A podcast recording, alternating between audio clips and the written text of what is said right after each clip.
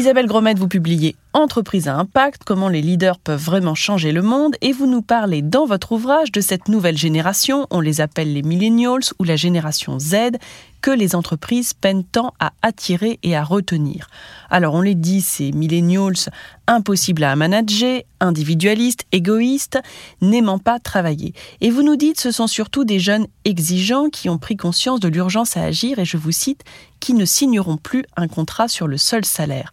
Alors j'aimerais rebondir sur cette phrase de votre livre, Isabelle Grosmaître, et vous demander, mais qu'est-ce qu'il faut leur proposer à ces jeunes pour qu'ils signent un contrat et mettent leur talent au service d'une entreprise? Alors Nelly, d'abord je voudrais dire que je ne crois pas que les millennials rejettent l'entreprise. Je crois qu'ils ont justement tout compris.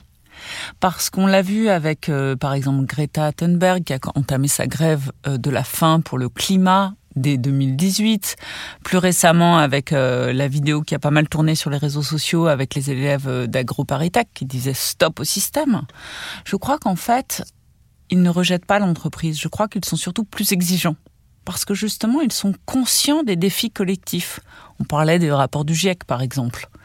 La consommation globale des ressources a doublé depuis 30 ans. On a besoin de réinventer les modèles. Et justement, cette nouvelle génération a compris le rôle que pouvait jouer l'entreprise. Donc, elle n'accepte plus l'incohérence, en fait, dans l'entreprise entre euh, l'incohérence dans son comportement, entre les mots et l'action, par exemple. Et quand on va dans ce sens, on voit très bien que ces jeunes cherchent autre chose d'ailleurs que le sens. Ils cherchent à être utiles au monde. Signer un contrat, effectivement, c'est pas juste sur une réalité salariale. Non, je n'y crois plus. D'ailleurs, 62% des jeunes seraient prêts à décliner une offre d'emploi quand une entreprise ne serait pas suffisamment alignée avec leurs valeurs. Et d'ailleurs, lorsque j'étais catalyste de Danone, quand nous sommes devenus entreprise à mission, on nous a gagné 20 points de préférence chez les étudiants. Et on constate d'ailleurs que les entreprises engagées sont vraiment celles qui sont préférées par les jeunes.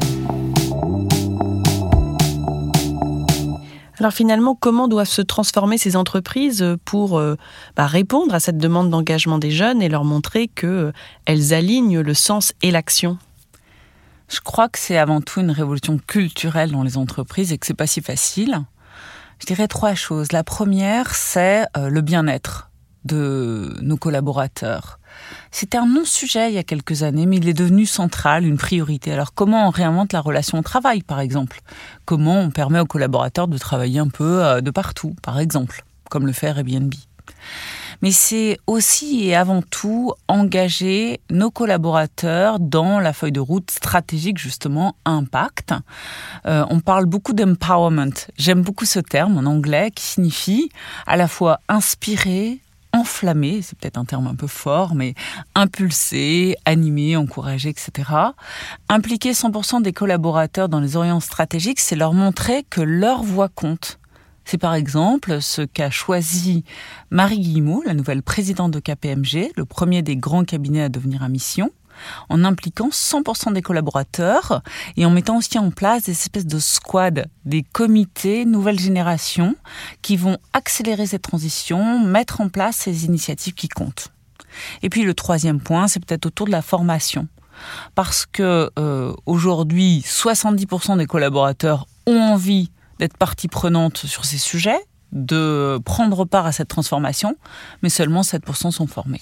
Alors Isabelle Gromet, ce qui est intéressant, c'est que vous utilisez le terme souvent d'activiste pour parler de ces jeunes en entreprise.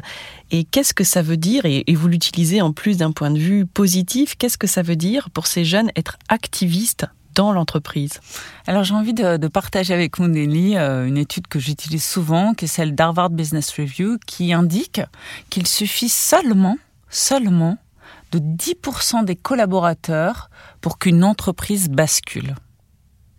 Alors ça veut dire quoi? Ça veut dire qu'il y a de quoi motiver toute une nouvelle génération d'activistes, enthousiastes à l'idée qu'ils peuvent participer à quelque chose de plus grand, quelque chose qui s'appellerait le progrès, parce que je crois fondamentalement que les gens, les actions, les idées peuvent changer le monde. Alors il faut euh, compter sur euh, ces convictions euh, engagées et contagieuses de ces gens. Il faut arriver à l'identifier, ces activistes. Ce changement de paradigme, je crois que c'est un voyage et pas une destination. Alors faisons-nous cette promesse, tous ensemble, de d'écouter les jeunes et de co-créer notre avenir avec eux. Et ce que vous dites également dans votre livre, hein, c'est que ces jeunes qui ont tendance à ne pas se diriger vers les grandes entreprises parce qu'ils ont l'impression qu'ils vont avoir une action plus concrète dans des petites structures, eh bien au contraire, c'est en menant, en étant activistes dans les grands groupes qu'ils auront le plus d'impact sur le monde. Et c'est très intéressant. Merci Isabelle Grosmaître. Merci Nelly.